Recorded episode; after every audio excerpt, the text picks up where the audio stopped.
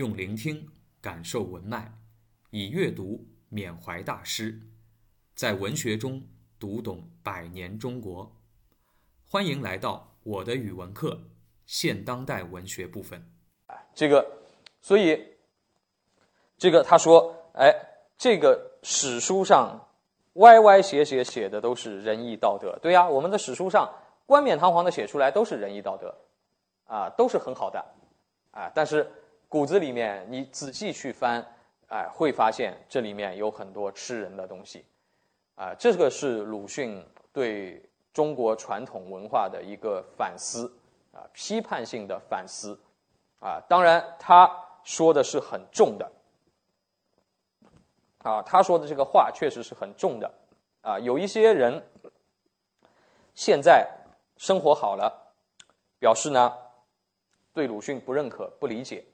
啊，这个而而且也，呃，我也能理解，就是也是一些学者啊。这个我去年啊参加一个嗯，相对来说是咱们上海啊，就社会科学领域的啊，都是一些呃中青年学者啊专家的一个培训班，大啊还大家一起生活了一个月啊，这个呃，然后呢，天天晚上啊白天学习嘛，晚晚上就交流。有的时候晚上交流也可以闲谈嘛，就不一定要有什么主题的。呃，就有些老师呢也会说到说，哎呀，其实现在啊，不要让年轻人看鲁迅了。就鲁迅呢，他说把把中国人说的太差劲了。就是我们现在不是要讲究这个这个文化自信嘛？就是呃，我们要对自己的传统文化有信心嘛。鲁迅老埋汰我们传统文化，对吧？就我们中国这个传统文化讲的一钱不值，说这个中国老百姓有这样那样的缺点。他说：“现在我们这个时代，这个对吧？我们要一起去，这个这个努力建设新时代，对吧？那这个不是给人泄气嘛？哎，这个当然我能理解啊，这样有有一些人有这样这样的想法啊。但是我觉得，呃，第一，鲁迅在那个时代，一九一八年那个时代，无论他的话说的有多重，都是好的，因为那个时代的中国人太需要人去唤醒了。”所以叫呐喊。我刚才说，你就是呐喊，都没几个人能够听你的，大多数人还是麻木不仁的过，啊，过他的这个生活。实际上，鲁迅写了他的呐喊之后，能唤醒的中国人也不多，啊，就唤醒了他的一帮学生，巴金啊什么这些人，对吧？呃，以及一些少数的先进分子，对吧？呃，绝大多数老百姓其实也是不买账。我们中国人怎么醒过来的？代价很大的，日本人打来。占了你的首都，把你首都的人杀了这么多，这个是血淋淋的事实摆在你面前啊！中国人最后到那个地步啊，真的是到最危险的时候，那个才逼出来的啊！日本人一开始觉得呢，中国人就是鲁迅写的那种一盘散沙。鲁鲁迅在日本读书，日本人对鲁迅很熟悉，甚至于有点崇拜，所以日本人通过鲁迅也了解了中国人的很多缺点，这个倒是真的。所以日本人说，虽然这国家大，我们三个月就能搞定，因为看上去是什么呢？一盘散沙，啊，说的有问题吗？没啥问题，但是还好，就中国人最后逼到墙角的时候，终于一股劲挺挺过来了，啊，这个才是真正的唤醒。但这个唤醒的代价，我相信，因为鲁迅已经不在了，他三六年就去世了，啊，我相信也是他不愿意看到的。他是希望通过我们自己的力量唤醒我们自己中国人，啊，但是最后啊，确实是第二次世界大战通过那样一个方式，非常残忍的方式，啊，终于醒过来了，啊，那么其实这么大一个国家，有一半以上的人醒过来就足够了，啊，这一一口气就趟过来七八十年，到现在，对吧？那么，所以。鲁迅，我觉得他那个时代怎么说当时的中国人，怎么去啊，怎么去痛骂啊，我觉得都都都有他的理由，而且对，就算对一百年后，对今天来说，读鲁迅依然是有好处的，对中国人来讲，就像我们当年邓小平同志都说，说我们的国歌也不要改歌词嘛，对吧？啊，那个时候七八年时候本来要改的，改《义勇军进行曲》的歌词的。啊，四九年就想改，后来没改；到七八年又想改，啊，但是后来还是没改，啊。中华民族到了最危险的时候，对吧？这个话不能改。虽然我们现在不那么危险了，但是这个是有必要的。就像鲁迅一样，啊，我们当然知道了，中国传统文化有很多优秀灿烂的东西，啊，不需要说我们把鲁迅扔掉，把鲁迅禁掉，我们才会知道。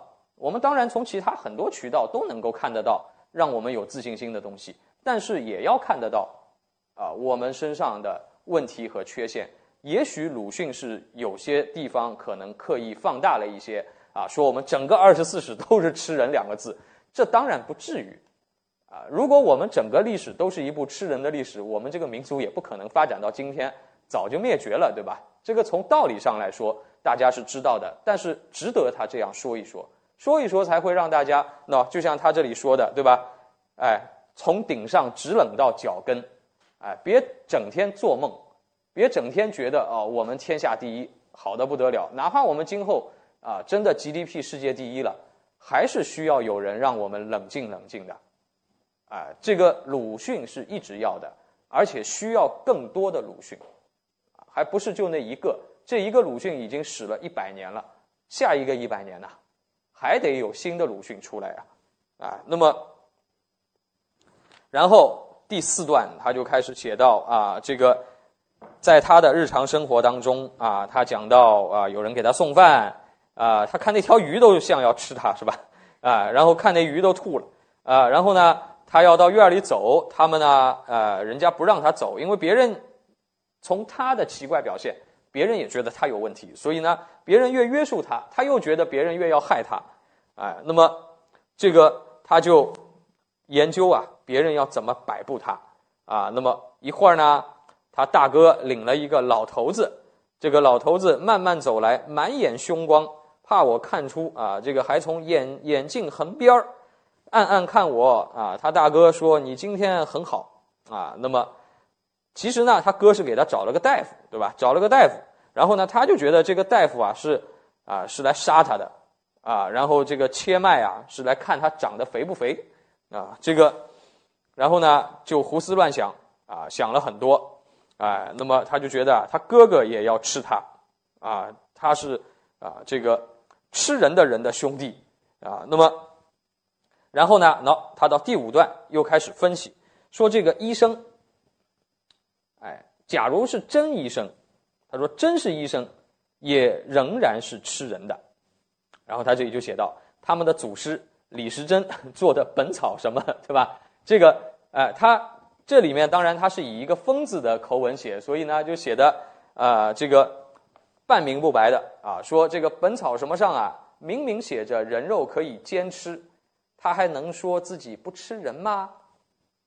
哎，这里呢，鲁迅我们知道他学的是西医啊，他是不太看得上中医的，这个他觉得中医有很多的问题。哎，那你说李李时珍的《本草纲目》上有没有写到过？人肉可以吃啊，你自己去查一查，还真有，还有多呢。不仅人肉可以吃，人尿也可以喝。在他的这个医书上真有啊。中医学理论呢，我们不能说它完全啊不科学啊。实际上，中医它跟科学，嗯，本来就是两个源头的东西。中医是中国哲学源头的东西。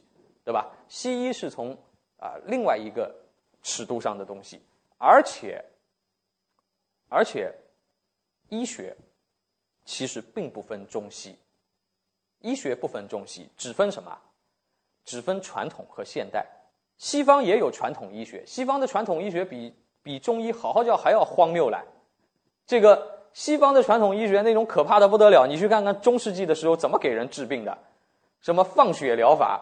就觉得你病治不好是什么？你血不好，给你放掉一点，啊，这个切脉啊，给你放掉一点就好了，啊，这个西方也有愚昧的传统医学，只是在西方的自然科学发达之后，传统医学变成了符合现代科学标准的现代医学。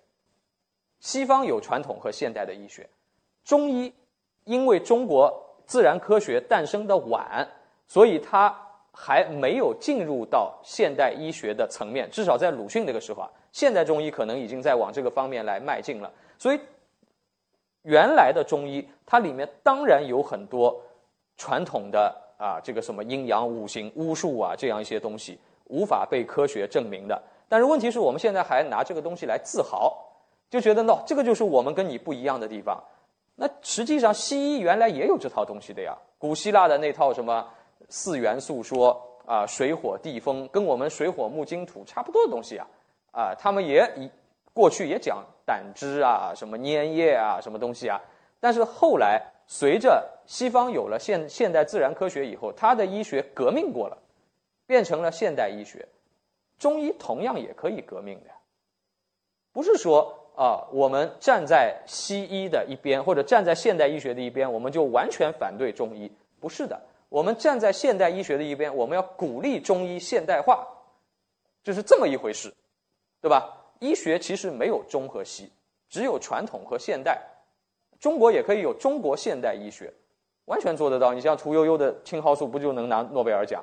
但是青蒿素那个东西，它就不是以什么中国哲学的那套巫术提的呀，它是把那个植物拿来用现代的生物化学的方法啊，去这个啊，去把它研究，然后得出它的基因组什么来进行培养，对吧？那用的是现代科学技术，不是所谓西医的方法。西医只不过用了现代人的方法而已，中医也可以用现代人的方法，这有这有什么问题了？哎，这个所以不要抱残守缺。就是老抱着自己原来的东西，还还不让变，说变了就是离经叛道了，背离祖宗了，啊，这个没有没有这样的说法，啊，本来任何东西都是可以进步和发展的嘛，啊，所以鲁迅这里写到的中医说什么，呃，人肉可以是过去的中医确实是有这个东西的，西医里也有，这个并不稀罕，不是说这里就黑我们自己民族，啊，只是我们自己民族有有些过去的东西不正确的就要改。啊，然后让它这个融入当代的文明。感谢收听，期待您的分享与评论。我的语文课，欢迎来听课。